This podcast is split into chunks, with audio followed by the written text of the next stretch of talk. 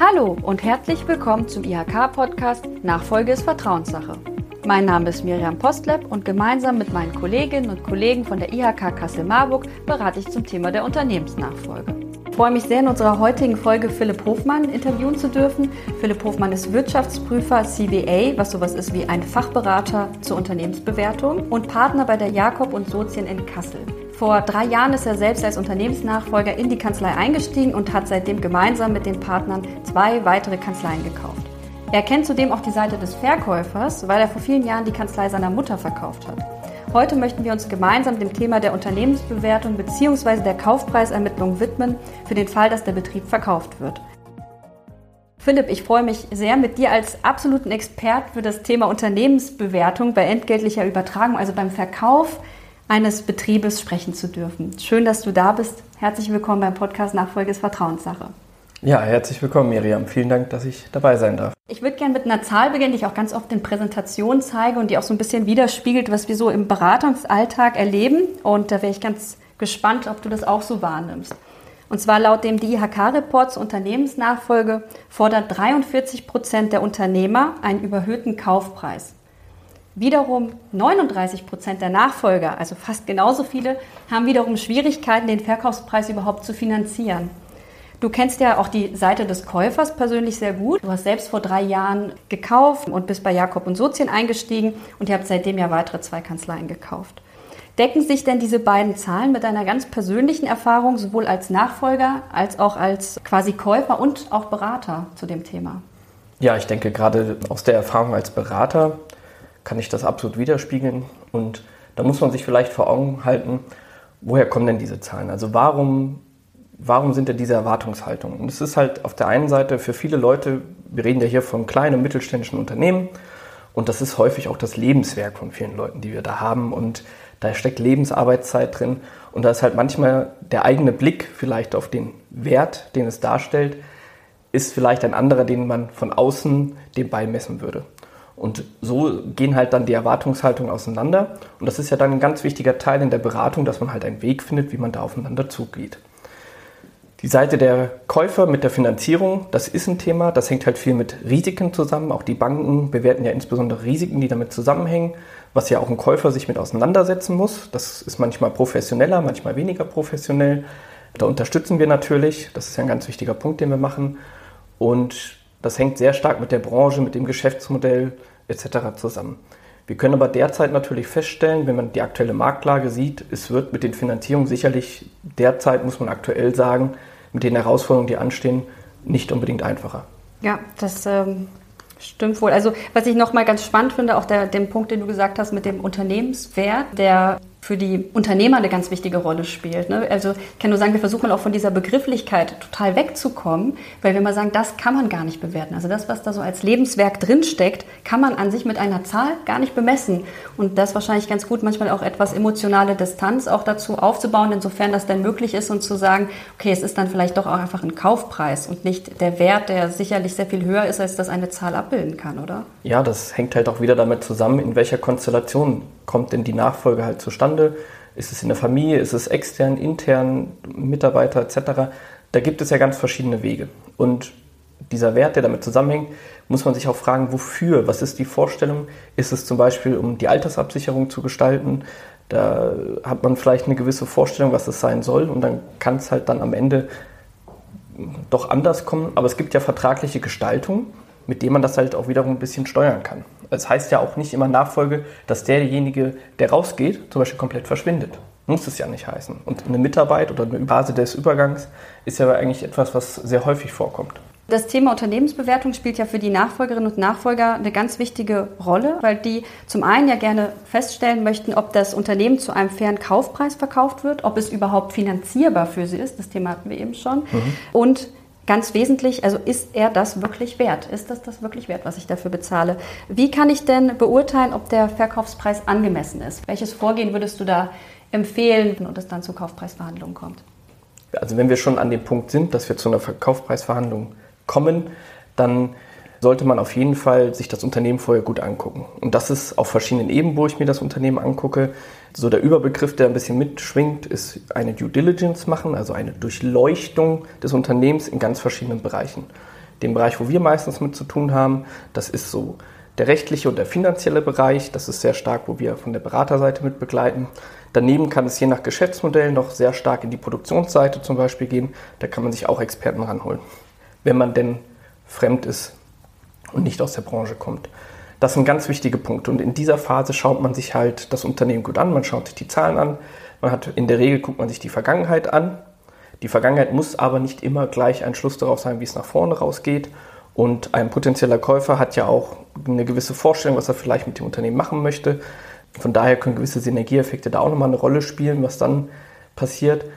Von daher ist das ein ganz wichtiger Punkt am Anfang, um überhaupt dann weiterzugehen, wie man einen Unternehmenswert ermittelt. Weil dann gibt es verschiedene Methoden, die angewandt werden und vielleicht hat man auch verschiedene oder die Seiten, die Käufer- und Verkäuferseite haben ja verschiedene Ermittlungen, die sie vielleicht heranziehen. Das ist ein gutes Stichwort. Thema Unternehmensbewertung und Bewertungsverfahren. Da gibt es ja unterschiedlichste Methoden. Vielleicht nur mal zwei zu nennen. Ertragswertverfahren und Discounted Cashflow-Verfahren. Ich glaube, es würde viel zu weit führen, wenn wir jetzt alle Bewertungen vorstellen würden. Da gibt es echt einige. Was sind denn so die üblichsten Methoden oder gibt es die Methode, die sich sehr gut eignet, die du empfehlen würdest, die ihr oft verwendet? Wie wäre da so das Vorgehen? Also typische Beraterantwort, es kommt drauf an, das muss ich gleich so sagen. Da draußen gibt es ganz viele Bewertungsmethoden. Es gibt das Ertragswertverfahren, was du gesagt hast, das ist sehr nah angelehnt an den Discounted Cashflow, DCF-Verfahren, was sehr verbreitet ist, ist in, gerade im Transaktionsbereich, das sind Multiplikatorenverfahren, Multiples, die je nach Branche auch sehr schwanken können. Es gibt eine Bemessungsgrundlage, sei es Umsatz, sei es EBIT, EBITDA, sind jetzt schon ein bisschen Fachbegriffe, aber worauf dann ein gewisser Multiplikator geschlagen wird. Und das sind grob Indikatoren erstmal, um überhaupt in eine Verhandlung zu gehen. Es kann aber auch ganz andere Methoden geben, je nach Branche, wo ich vielleicht ein ganz anderes Bewertungsverfahren habe. Wo ich mehr vielleicht darauf gehe, habe ich Projekte, die ich bewerten muss, habe ich vielleicht einen Substanzwert, der relativ hoch ist in einem Unternehmen. Da muss ich mir den genau angucken. Also das ist ein bunter Mix am Ende und es ist halt immer auch eine individuelle Sache. Und der Substanzwert ist immer die Methode, die als Minimum angesetzt wird, oder?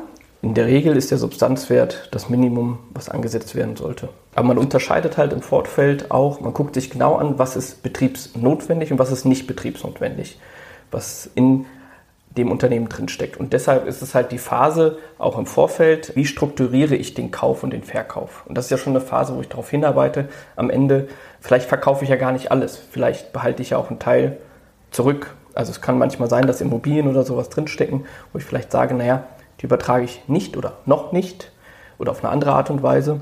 Deshalb muss man dann die Teile halt raustrennen. Also was wir sonst ganz gerne machen, ist den KMU-Rechner äh, zu empfehlen vom EMF-Institut um einfach mal so ein Gefühl dafür zu bekommen. Man könnte auch sagen, man kann mehrere Methoden einfach mal verwenden und durchrechnen und so mal schauen, in welcher Bandbreite bewegen die sich. Ähm, dann ist es aber durchaus so, dass manchmal die Bandbreiten sehr, sehr weit auseinander liegen können. Das führt dann auch nochmal zu Verunsicherung. Man bekommt aber zumindest mal so ein erstes Gefühl, was es eigentlich wert ist, um, also als Diskussionsgrundlage würde ich mal sagen. Was ist denn deine Empfehlung? Wie kann man mit dem Thema umgehen? Mit dem Rechner? Also mit solchen also Bandbreiten meinst genau, du? Genau, generell mit den äh, Bandbreiten. Jetzt sagen wir, das liegt sehr weit auseinander. Vielleicht hast du auch eine eigene Erfahrung. Wie bist du vielleicht in so eine Verhandlung gegangen? Schaust du dir die Zahlen genau an und sagst, hm, nee, kann nicht sein. In der BWA ist jetzt die Zahl, da müssen wir uns jetzt irgendwie... Ja, es ist ja eigentlich, wenn ich drauf gucke, ähm, ich gucke, wenn ich auf die Ertragskraft von einem Unternehmen gucke, was ich am Ende habe ganz relativ einfach gesagt, was kommt unterm Strich denn unten bei raus? Und dann möchte ich doch irgendwann sagen, naja, wenn das die Erwartungshaltung ist, womit ich nachhaltig rechnen kann, was rauskommt aus dem Unternehmen, brauche ich eine Indikation, wann ist denn der Kaufpreis abbezahlt? Weil ich möchte ja irgendwann auch sagen können, äh, ich bin durch mit der Finanzierung. Und das ist am Ende ganz klarer Indikator. Und deshalb ist so ein, solche Rechner sind ja sehr die berücksichtigen ja nur ganz oberflächliche Informationen. Die haben ja nie den Einblick in das Unternehmen. Welche Organisationsstruktur herrscht vor Ort? Welche Probleme sind da vielleicht äh, personell vorhanden etc. Deshalb kann es ja nur eine grobe Indikation sein, weil, jetzt kommen wir wieder ganz zum Anfang, Risiken werden bewertet. Also ganz klar, welche Risiken stecken damit zusammen. Und wenn ich dann gucke, was kommt unterm Strich raus, was ist auch wirklich nachhaltig. Das ist dann halt wirklich, also durch die Due Diligence, was ist nachhaltig an Ertragskraft, was aus diesem Unternehmen kommt. Dann kann ich halt einen gewissen Multiplikator drauf ansetzen und sage, man sagt so eine Faustformel, nach sieben, acht Jahren sollte man mit der Finanzierung halt durch sein. Ne? Das ist so ein Multiplikator, ich sag mal 5,5, das ist so die Tilgung und der Rest ist dann quasi der Zinsanteil. Und sieben, acht Jahre ist mal ganz grob gesagt etwas, wo ich durch sein sollte. Bei Grundstücken und Gebäuden aber durchaus etwas äh, mehr Jahre, glaube ich, zwischen 10 und 15. Kommt wieder darauf an, ist es betriebsnotwendig mhm. oder nicht. Ne? Es mhm. gibt ja, wozu werden die Gebäude genutzt? Aber zumindest ist das schon mal ein ganz guter Indikator, wenn man weiß, so sieben, sieben, acht Jahre, da kann man doch schon gut mitarbeiten, würde ich sagen. Ich würde gerne noch auf das IDWS-1-Verfahren ganz kurz zu sprechen kommen, weil das etwas ist, was doch äh, oft im, bei Wirtschaftsprüfern oder Steuerberatern empfohlen wird oder zumindest kurz Thema ist. Wann lohnt es sich denn, das Verfahren vorzunehmen? Wo liegt da vielleicht ein Unterschied zu anderen Bewertungsmethoden? Kannst du da kurz einfach was zu sagen? Mhm. Also das IDWS 1 ist so der Branchenstandard der Wirtschaftsprüfer, die nicht nur Wirtschaftsprüfer benutzen, sondern der auch außerhalb von anderen Parteien benutzt wird und wo man sich quasi darauf geeinigt hat, das ist halt ein Standard, in dem alles mal sauber festgelegt ist, was so das Rahmenwerk ist für eine ordentliche Unternehmensbewertung. Wird auch häufig vor Gerichtsverfahren angewendet, aber auch im steuerlichen Bereich wird es sehr häufig herangezogen, weil es einen sehr objektiven Maßstab geben kann. Man muss halt immer gucken, eine Unternehmensbewertung hat einen objektiven Teil und einen subjektiven Teil. Und das ist halt manchmal schwer, das rauszutrennen, weil jeder guckt halt anders drauf und deshalb sind die Erwartungshaltungen unterschiedlich. Und da kommen wir schon zu einem ganz wichtigen Teil, wie diese Methode funktioniert. Der IDWS 1 ist ein Ertragswertverfahren, was in die Zukunft guckt. Es diskontiert, es zinst runter auf einen Stichtag zukünftige Zahlungsüberschüsse. Ich gucke nach vorne. Eine andere Methode ist zum Beispiel das, was ähm, von der steuerlichen Seite von den Finanzverwaltungen herangezogen wird. Das ist das vereinfachte Ertragswertverfahren. Das steckt schon im Namen drin. Es ist vereinfacht. Es guckt in die Vergangenheit und multipliziert die Erträge, die daraus kommen, mit einem Faktor. Und da sieht man schon einen ganz wesentlichen Unterschied. Die einen gucken nach hinten, die anderen gucken nach vorne. Und da können natürlich, kann man sich vorstellen, ganz unterschiedliche Werte rauskommen. Und das hat natürlich einen erheblichen Einfluss auf den Unternehmenswert. Weil was nützt mir ein Geschäftsmodell, was vielleicht in der Vergangenheit erfolgreich war, aber nach vorne raus keine Überschüsse mehr bringt? Dann ist der Wert, der aus der Vergangenheit resultiert, natürlich nicht dementsprechend, was natürlich in der Zukunft daraus zu erwarten ist. Und wann denkst du, ist es empfehlenswert, das Verfahren anzuwenden? Das IDWS-1-Verfahren. Ja, ja, das kostet ja auch durchaus ein bisschen was. Ja, das kostet durchaus ein bisschen was. Im Rahmen so einer Transaktion wäre es nicht vielleicht das erste Mittel, wozu man gleich greifen würde, weil es schon auch sehr umfangreich ist. Und ähm, es ist aber, je nachdem, welchen Maßstab man ansetzt, ist es ein sehr konstantes Verfahren. Also es ist sehr robust in sich und es ist halt häufig innerhalb, wenn man auch ähm, nicht finanzielle, unentgeltliche Transaktionen hat, gerade im steuerlichen Bereich, wenn ich eine Absicherung brauche von Unternehmenswert, weil ich auch gewisse Freibeträge in Anspruch nehmen kann, ist das halt etwas, was sehr robust ist. Im Transaktionsbereich werden häufig Multiplikatorenverfahren angewendet. Also du hast es äh, eben auch erwähnt mit dem, mit dem Berater und dass das IDWS-1-Verfahren beispielsweise von einem Berater durchgeführt wird. Das vereinfachte Ertragswertverfahren können Unternehmer vielleicht auch selbst ermitteln oder braucht ein Unternehmer, der ja eigentlich in der Regel kaufmännisch relativ gut aufgestellt ist, überhaupt immer einen Berater, der ihm eine Unternehmensbewertung durchführt? Kann man auch wieder nicht pauschal immer so beantworten. Ich glaube, was ich halt sehe, ist, es gibt in der Praxis die, die Unternehmertypen, die da sehr tief sich mit auseinandergesetzt haben, drinstecken, die eine gute Vorstellung haben, die Risiken abwägen können und relativ genau Bescheid wissen. Aber es gibt natürlich auch die, die, die sind fachfremd, die haben halt nicht die tiefen Einblicke oder haben vielleicht auch nicht so eine äh, starke kaufmännische Abteilung. Und im Kern geht es darum, ein Berater kann auch häufig einfach ein sehr guter Sparringspartner sein, um sich nochmal auszutauschen, einfach nochmal eine andere Perspektive darauf zu kriegen, ob das so Sinn macht oder nicht. Und dann kann man halt dann entscheiden, wie tief man den Berater mit involviert. Also man kann das ja sehr umfangreich machen, aber es kann halt auch einfach mal sein, in den Austausch zu gehen und die Berater in der Regel, sei es der Steuerberater, der Wirtschaftsprüfer oder auch der Unternehmensberater, äh, das sind ja Vertrauenspersonen von den Unternehmern. Und deshalb ist das der Austausch da ganz wichtig und meistens sind das dann auch die Leute, die recht schnell mit involviert werden und auch werden sollten. Wie ist das jetzt deiner Erfahrung nach, wenn du eine Unternehmensbewertung für einen Unternehmer durchführst und dann steht da ein Betrag X am Ende quasi auf deinem Zettel Ist es dann sehr, sehr schwer auch für den Unternehmer von dieser Zahl abzurücken in den späteren Verhandlungen, weil der dann zum Beispiel sagt, hey, also das hat doch mein Wirtschaftsprüfer, hat doch gesagt, das ist das jetzt wert und jetzt will der Nachfolger mir das nicht bezahlen? Mm, jein, weil es ist am Ende auch, es wird argumentiert, also warum ist denn das so? Es muss ja Gründe geben, warum jemand sagt, naja, ich bin aber nicht bereit, das zu bezahlen. Ne? Das ist ja ein ganz wichtiger Punkt, warum es so ist. Und dann muss man halt in die Verhandlung gehen und klar festlegen, woher kommt das. Ein gewisser Spielraum ist dann halt da wahrscheinlich äh, zu verhandeln. Und dann ist halt wichtig zu gucken, man könnte halt in solchen Verträgen viel arbeiten mit variablen Kaufpreisgestaltung. Das heißt ja nicht, nur weil dieser Preis errechnet wurde, das ist vielleicht aus der einen Sicht, ist es halt so, dass am Ende auch dieser Preis erzielt werden muss. Und wenn man mit Variablen arbeitet, dann kann man halt viel sagen, naja, sollte der Fall XY eintreten, dann fließt nochmal ein Teil des Kaufpreises. Wenn er nicht eintritt, dann fließt er nicht. Das denke ich auf jeden Fall ein guter Tipp auch, da nochmal andere Wege zu gehen. Ähm, wie war das denn damals bei dir, als du bei Jakob und Sozien eingestiegen bist? Wart ihr euch denn direkt einig damals über den Kaufpreis? Was waren da vielleicht so kleine Tücken und ja, vielleicht auch welcher Ansatz, welche Methode kam denn da zur Anwendung? Nein, wir waren uns relativ schnell einig. Ähm, ich habe ja vorher auch dort gearbeitet. Und, ähm, ja, wir haben eine Multiplikatormethode gemacht. Das ist recht branchenüblich. Äh, Gibt es auch eine gewisse Bandbreite und von daher, das war eigentlich eine relativ fixe Sache. Mhm. Das hört sich ja fast zu einfach an. Naja, kann man auch sagen, unser Geschäftsmodell ist vielleicht ähm, nicht so risikoreich wie, ich sag mal, in anderen Geschäftsmodellen.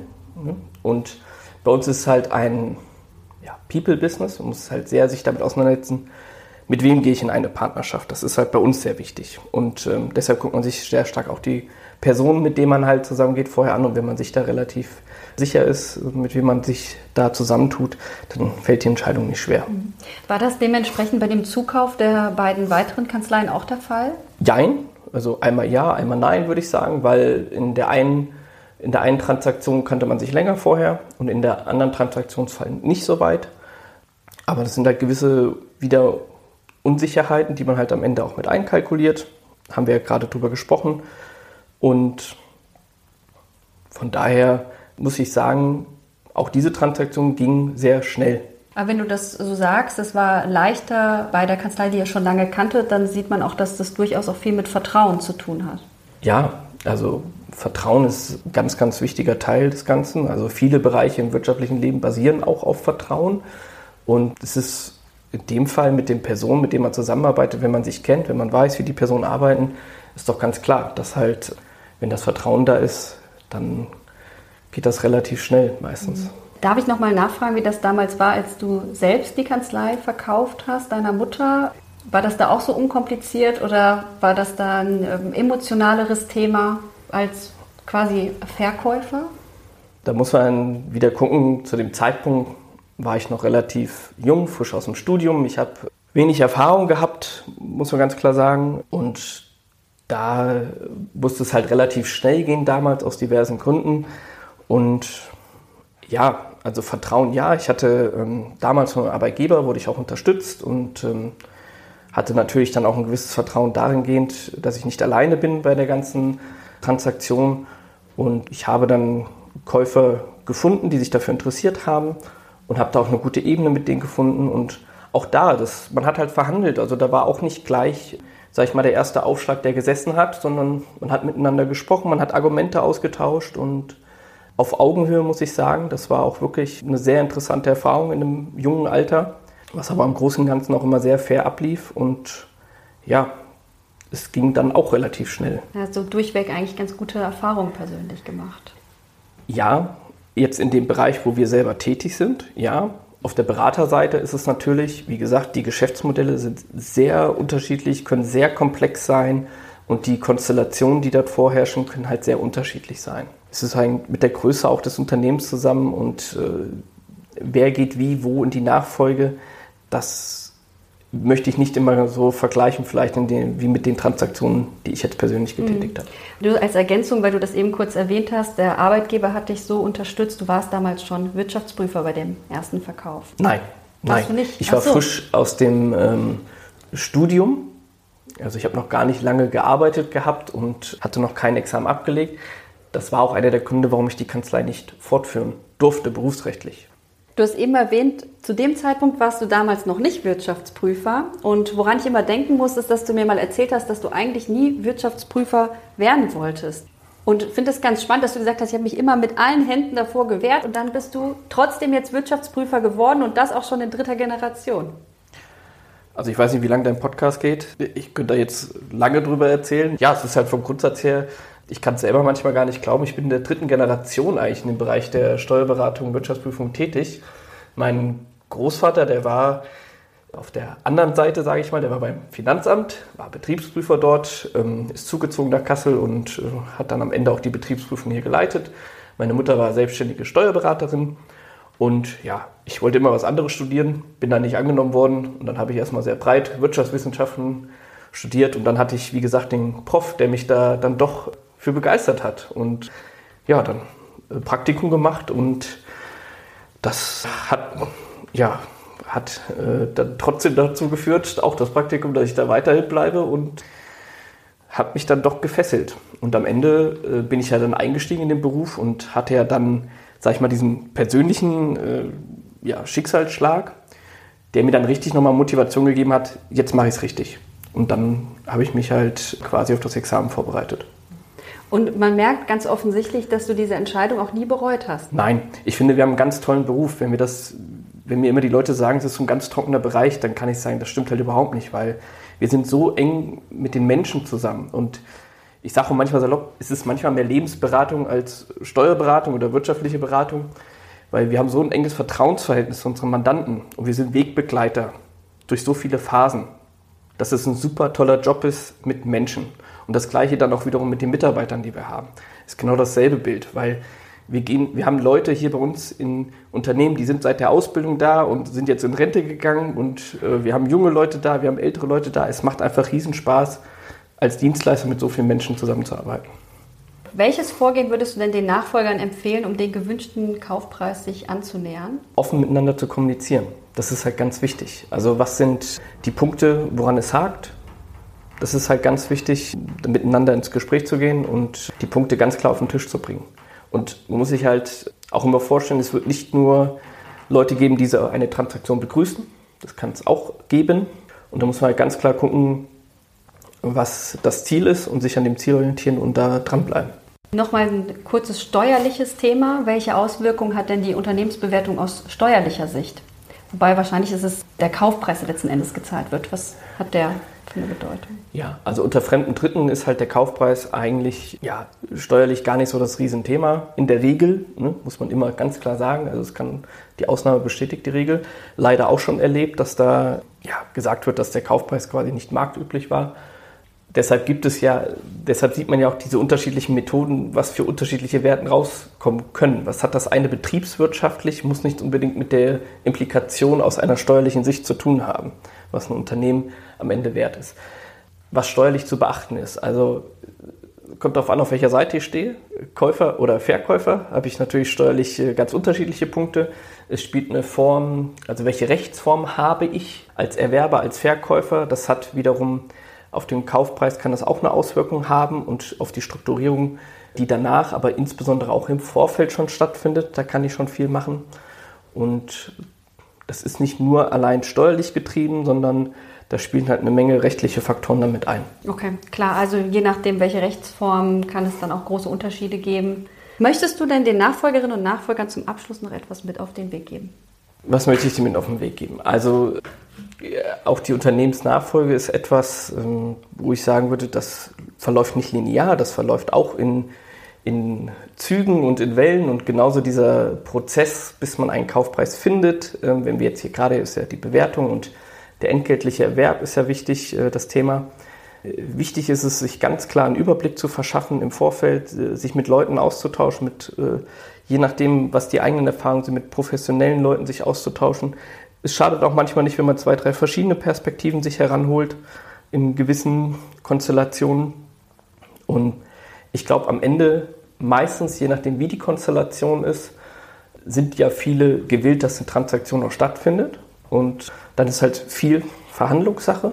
Um nochmal auf den Punkt Austausch zu sprechen zu kommen. Wie wichtig war es dir, dich mit anderen Nachfolgerinnen und Nachfolgern auszutauschen? Du bist ja sehr gut vernetzt, bist ja auch bei den Wirtschaftsjunioren sehr aktiv, warst da ja sogar ja. Präsident vergangenes Jahr. Wie wichtig war das für dich?